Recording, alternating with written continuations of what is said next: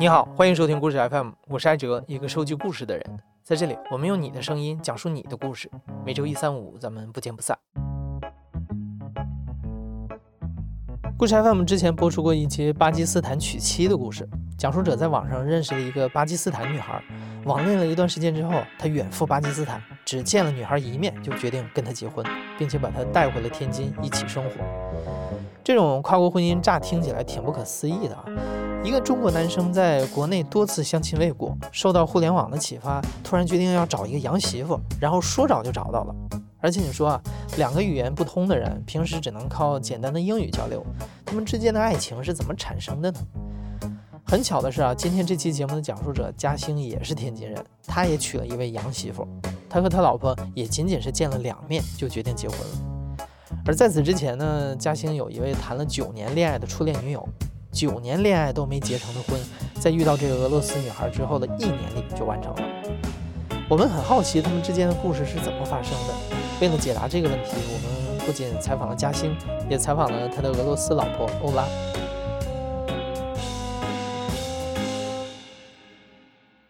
在遇到欧拉之前，我有一段只有一段感情经历，就是我的初恋。高二的时候，我们两个就在一起了。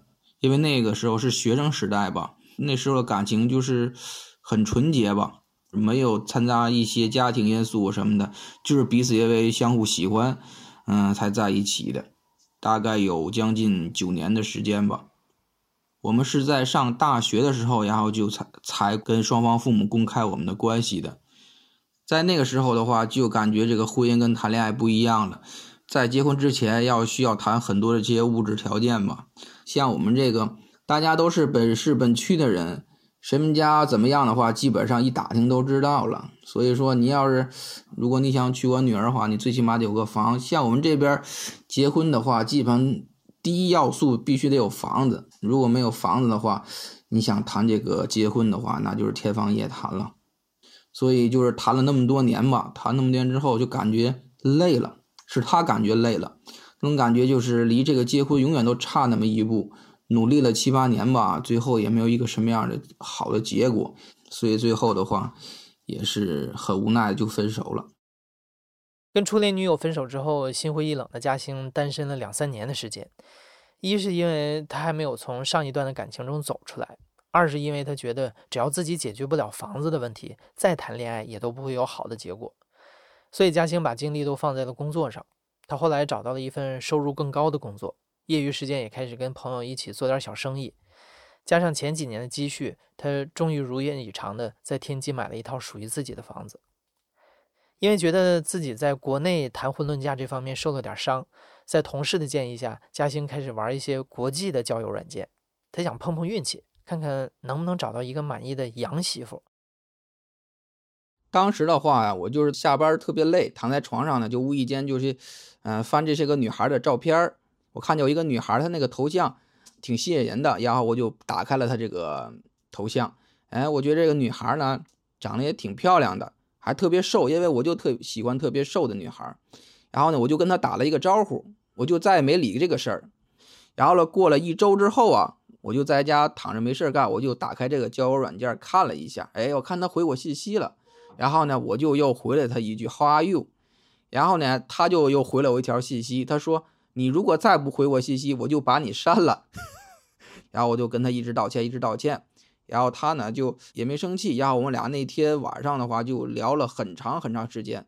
我觉得这个女孩啊，也对我也特别感兴趣。如果要是不感兴趣的话，那肯定不能跟我聊那么长时间。嗯，而且我又翻了他一下他那个朋友圈什么的，他的简介的话，他就说，嗯，我叫我叫欧拉啊，我来我是一个来自俄罗斯的女孩，我今年三十岁，他就一个那个简单的简介，但是他的朋友圈有很多他旅游时候的照片，还有这个，呃，全身照啊、半身照，我都觉得挺符合我的审美标准的。后来我就就从心里面就感觉我可能。就重点发展一下这个女孩吧，也许她可能会成为我的女朋友，所以我基本上，嗯，每回打开交友软件就跟她一人聊。我记得我们是二零一八年十一月份我们俩开始聊的，然后的话就是聊了有两三个月，就每天都在聊，每天都在聊，哦，聊的就是这些个文化，像中国的这些传统文化，然后给他去介绍这些个美食。没，今天早晨我吃什么，对吧？你见这个大饼嘞，那个那个油条嘞，他基本上都没有见过，所以他觉得肯定会特别好吃，啊，这个会勾起他这个食欲，啊，平常呢在家下了班之后呢，我也会做饭，我就我们俩就视频聊天，然后我就教他怎么做这个中餐啊，怎么做，他就特别感兴趣。我觉得这个女孩当时给我的印象，这个女孩性格应该是特别开朗的，所以我感觉我们俩那阵儿的给我第一印象。就是我俩可能就特别搭，我感觉。我们采访嘉兴的时候，欧拉也在场，于是嘉兴也问了他，最开始两个人在网上认识的时候，他为什么喜欢跟嘉兴聊天？嗯，Why you want talk with me? 啊，before the internet? Uh, I want to just uh, find your friends, mm. uh, improve my English. Mm. yeah, and uh, we talk uh, every day. Mm. And after, I feel uh, you're mm, much more than friends. Mm. Mm. we talk every day more topics. I knew about your family. Yeah, where are you? What you do? A lot of things about you. And after you just invite me, to China. 嗯欧拉说，最开始的时候，他们其实是想在网上找人练习说英语，但是在跟嘉兴每天聊天之后，他了解了嘉兴的家庭、工作、生活，他开始渐渐觉得自己对这个男生的喜欢已经超越了朋友，他们每天都有很多话可以聊。所以在网聊了两三个月之后，嘉兴问欧拉，他对自己的印象怎么样？如果觉得合适，希望两个人能尽快奔现。欧拉觉得虽然自己对嘉兴感觉很好啊，但是他还是有点犹豫，要不要这么快见面？毕竟两个人在两个国家，操作起来也不简单。后来他给嘉兴出了一个难题，后来他给我出了一个难题，就是什么呢？如果你想奔现的话，啊，你必须给我买飞机票钱，签证的钱我自己掏了，但是飞机票你必须帮我买了。当时我就觉得他会不会是个骗子？他骗我那飞机票，飞机票也不便宜了。我说那我考虑考虑吧。我撂了这个视频之后啊，我就上网查了一下，从俄罗斯飞到天津多少钱这个飞机票，我查一下。我记得当时的话好像是六千块钱左右往返。我纠结了好几天，我要不要花这个钱？因为那也是我一个月的工资了，所以我得考虑考虑，仔细考虑考虑。后来我一想，哎，赌一把吧。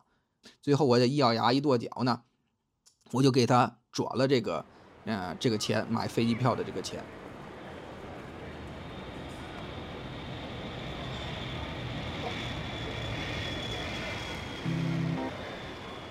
那一天的话是，他是半夜半夜两点多到北京那个首都机场。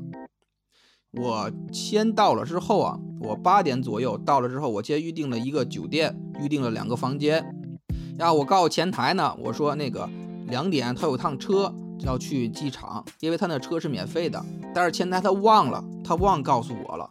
然后我老婆到了北京首机场，她下了飞机之后，飞机之后她第一眼她没看到我，她当时就慌了。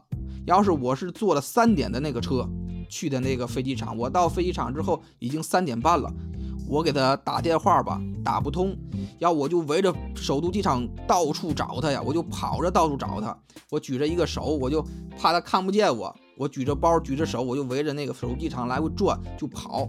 后来之后他看到我了。看到我之后，当时第一次见面特别生气啊，直接把包就扔到我身上了。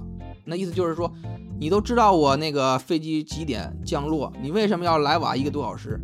哎呀，当时我就是解释吧，反正是怎么说呢，然后那就没理我。然后我一看这个，我说你肯定饿了呀，我们就在首都机场找了一个面馆吧，我就请他吃了那么一个饭。吃完饭之后，他也犯困了，我就说那咱今赶紧回酒店吧，我预定完两个两两个房间，然后洗个澡睡一觉吧。我见到他的第一面，我在网上跟他聊的时候，我知道他很瘦，但是我第一面见到他的时候，我感觉他怎么那么瘦啊？但是我肯定是看上他了，但是他给我的他的印象就是我太胖了，不是他喜欢的类型啊，他就是心里有一个打退堂鼓的那么一个想法。我们转天白天我们就回天津了，因为那阵儿的话，我的新房就下来了嘛。他来之前，我就把这个中卧的这卧室都给他弄好了，床单啊、被罩什么的都给他放好了，住的也特别舒服吧。我就给他展示了一下，我说这个房子基本上是我，嗯，参加工作十年来把所有的积蓄全都放在这个房子上面。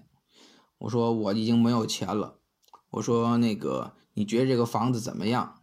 他说挺好的。我说你要觉得不好的话，也没有什么办法了，因为我已经没有钱再买第二套房子了。然后欧拉也是给我展示过他的这个爱情价值观吧，他说这个方面的话。他说没有关系，这房子挺漂亮的，我很喜欢。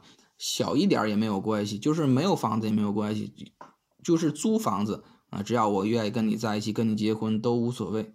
我不看重这些东西，所以我感觉就是他第一次来中国的时候，我俩生活在一起的话，我感觉她是一个特别务实的女孩，就是她什么事儿她就怕花钱。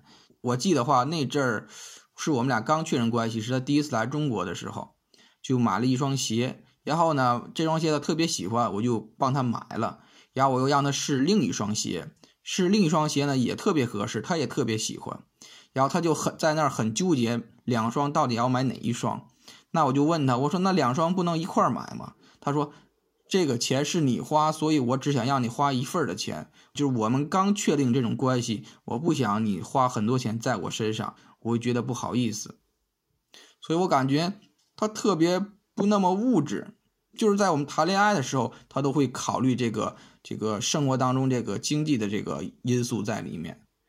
因为之前我告诉他，我们家的这个生活水平是一般家庭，所以他时刻就记着我们是一般家庭的这个人群，我们要精打细算的去过这些日子，我们也没有必要去老讲究要穿什么吃什么，就是说我们简简单单吃一下就好了。衣服呢，我给他买衣服的话，他基本上。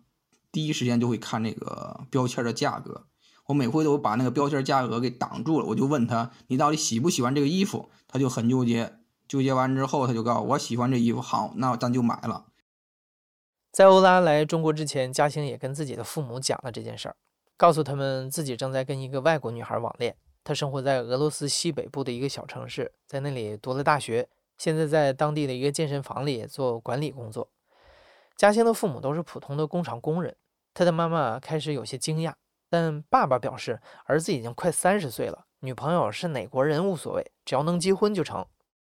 来到天津之后呢，基本上每天都出去玩，就是带他去一些嗯天津的一些旅游景点啊什么的。晚上呢就去我父母那儿吃饭。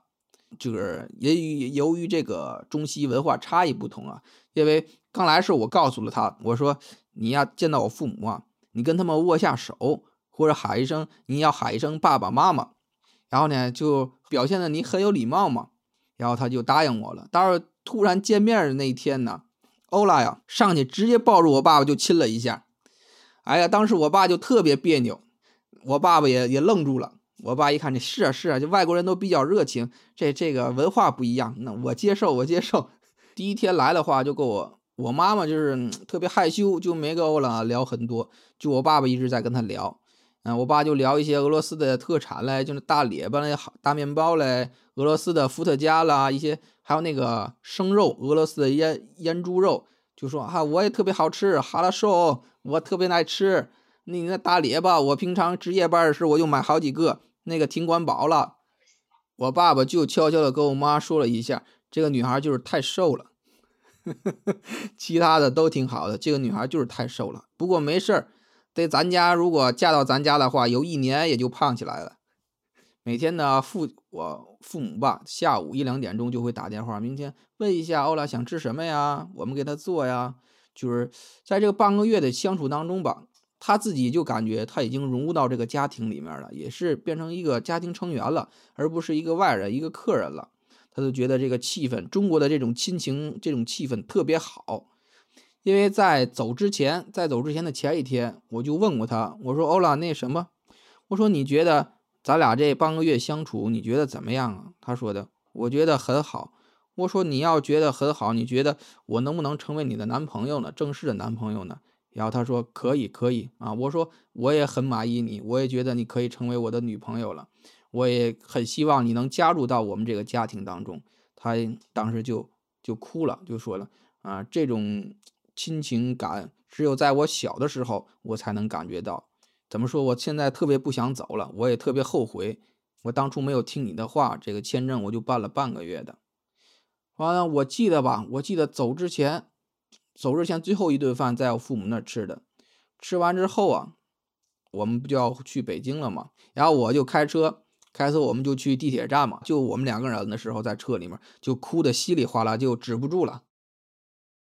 这个哭的稀里哗啦的场景也给欧拉留下了很深的印象。他觉得自己好像就是那个时刻确认了自己对嘉兴的感情。我第一次来中国的时候待了两个星期，嗯，我是想看看这个人到底怎么样。毕竟网上和现实很可能是不一样的，结果我发现他在现实中也是一样的。嗯，他思想很开放，然后很关心人，又很善良。后来呢，我要回国了，我特别难过。嗯，不仅仅是因为中国是一个我觉得非常好、非常美的国家，也是因为我喜欢上了这个人。这段分别让我们的关系更深刻了。你要知道，当我们生活在不同国家的时候，想再相见是很难的。当我离开中国的时候，他哭了。在俄罗斯，男人是从来不哭的，从来不肯表露自己的情感。我感觉他跟我之前的男朋友都不一样。也可能是我之前运气都不太好吧，没有哪个男朋友能跟他比，他是独一无二的，他对我来说是一个好朋友，也是一个好爱人。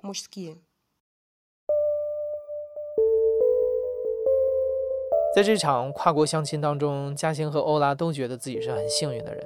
嘉兴觉得欧拉满足了自己对于理想伴侣的一切想象，对方漂亮、开朗、孝敬父母，不追求物质条件。另一边的欧拉虽然第一眼觉得这个男生有点胖，但是很快他就被嘉兴的体贴和善意打动了。原本欧拉的父母是很反对他去中国见什么网友的，他们担心女儿被骗。但是在中国期间，欧拉一直在跟父母分享着他的见闻，回去之后也跟他们讲了嘉兴是一个什么样的人。他的父母最终也接受了这段听起来有点不靠谱的跨国恋情。于是，在第一次见面的三个月之后，嘉兴买了一张飞往俄罗斯的飞机票。他这次的主要目的就是去欧拉家提亲。在坐了十一个半小时的飞机，外加十个小时的火车之后，他终于来到了欧拉的家乡。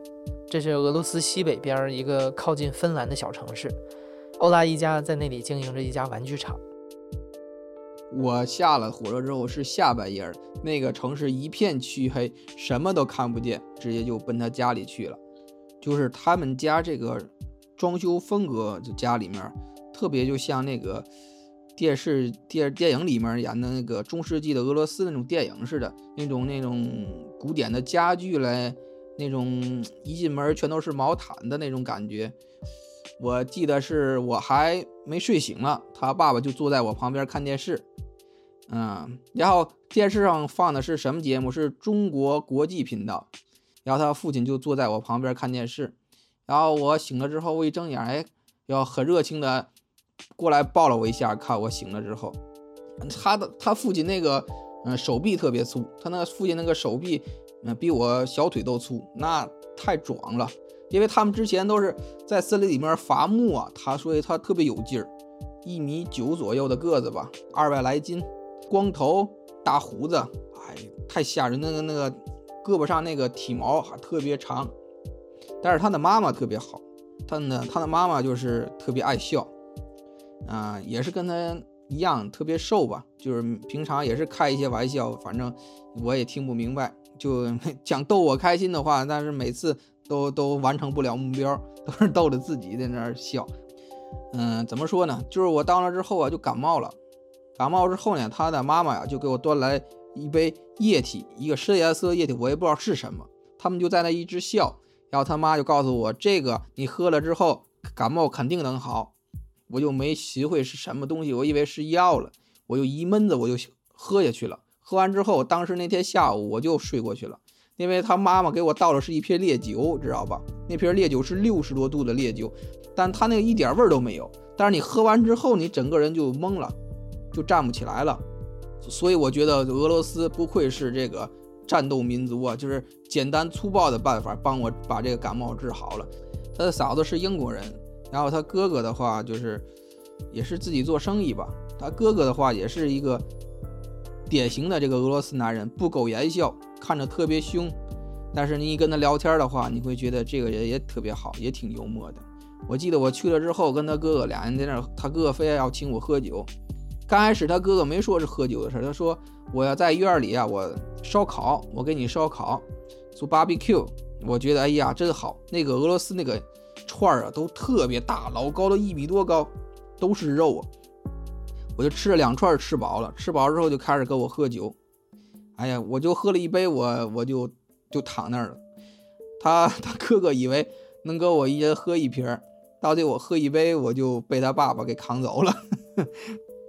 经过这个半个多月的相处吧，我感觉他们可能他们已经接受我了，因为像他们家这个什么呢，就是平常去山里面砍木头啊，对吧？我们去打猎呀，我就陪他们一块儿去。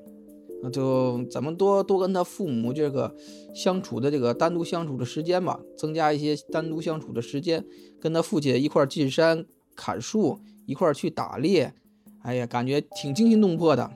他父亲想送我一张熊皮，所以那阵儿我我们就去，呃，去俄罗斯里面想打个猎，去找一下。但是进山的话，呢森林里面真的有狼叫，有熊叫，我都听见过。但是他父亲就告诉我，你在车里就别出去就行。进去了一天吧，没找到，然后我们就回来了。我跟他爸爸说，咱明下次咱就不去了，我不要了，我不要了，你也别去了，行吧？我说我害怕。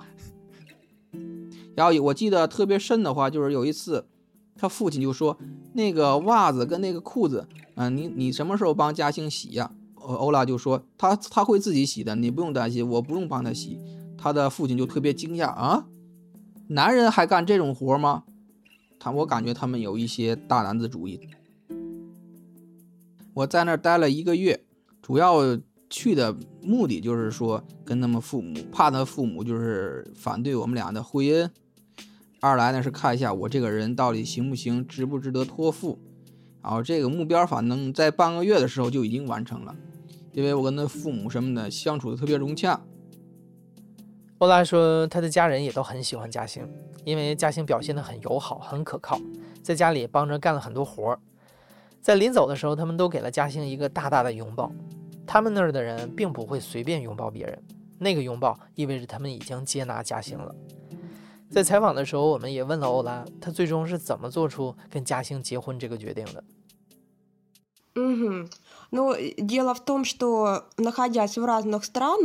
在俄罗斯呢，有这么一句话：如果一个男人看起来很适合组成家庭，很适合做你孩子的父亲，那你得牢牢的把他抓住，不然他就会被别人偷走了。所以我就想，为什么不呢？我一定要把他抓牢。所以在他来俄罗斯之后，我就决定嫁给他了。嗯，我想知道他对俄罗斯是什么看法，这对我很重要。我想看看他能不能适应俄罗斯的生活，结果他可以，所以我就选择嫁给他了。于是，在嘉兴回国之前，他们就一起在俄罗斯办好了一些手续。之后，欧拉辞掉了原本企业管理的工作，停掉了在俄罗斯的医疗保险，然后来到了中国。二零二零年的八月份，他们结婚了。这像是一个童话般的故事。也许是不同的文化背景造就的爱情观，反而促成了这段感情；也许是运气来了，挡都挡不住；也许啊，有时候事情就是这么简单。就连嘉兴自己也常常觉得不可思议。他有时候甚至觉得，比起俄罗斯人，欧拉更像是一个中国人。有一天，我特别的下班特别累，然后呢，我就躺在床上，我就说，我就说了一句：如果现在有人给我做这个足底按摩，给我泡泡脚。我就感觉这个，嗯，生活就特别美好，嗯，我就感觉就明天我可以打起精神来继续工作了。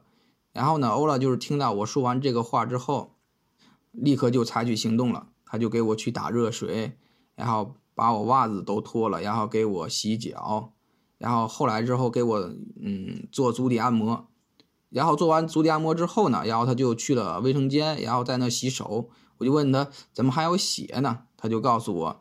那个今天他那个手指破了，啊，我说那手指破了的话，那你就别给我做了，你告诉我一声呗。他就告诉我，既然你你想做，既然你那么累，我在家里面我也不知道能为你做什么啊。今天如果你想做这足底按摩，那我肯定愿意给你做。我就感觉特别感人。他如果当时告诉我这个我这个手破了，我明天给你做吧，我也不会说什么。但是我把话说完之后，他听到了，我感觉他就立马就是采取行动。我觉得这样的老婆就是特别让人欣慰吧。嗯，也觉得其实我们俩现在结婚三年了吧，我也觉得就是我们的爱情确实特别神奇。对，因为什么呢？因为就是我去俄罗斯这一个月吧，我其实也是在给欧拉机会，也是在给我自己的机会。就是我也想让欧拉看一下，他到底能不能做这个决定吧。其实事后我问过欧拉，就是当时怎么想的，他也说他没有想那么，没考虑过那么多。他觉得这个男人适合我，那我愿意跟这个男人生活在一起，无论多远，我肯定都会过来的。所以我觉得他这种这个爱情观的这种精神的话，确实让人特别敬佩。我觉得他，嗯，为了爱情放弃一切的这种想法，如果要是放在我身上，我肯定是做不到的。所以我感觉，嗯，他的这种想法的话，还是比较超前的，对于我来说。怎么说呢？就是感激他吧，感激他这种这个文化不同造成了他这种对爱情的这种执着，也感激就是生活当中遇到了他吧。Are you are you happy in our uh in married life? Of course. If I'm not happy, I don't live with you. 他说他很开心这段婚姻生活，如果他不高不开心的话，他就不会和我生活在一起了。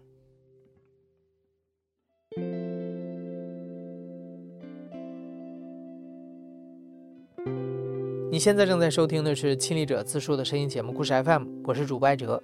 本期节目由刘豆制作，声音设计孙泽宇。另外，也要特别感谢杜磊、Richard 和他的女朋友对我们提供的帮助。感谢你的收听，咱们下期再见。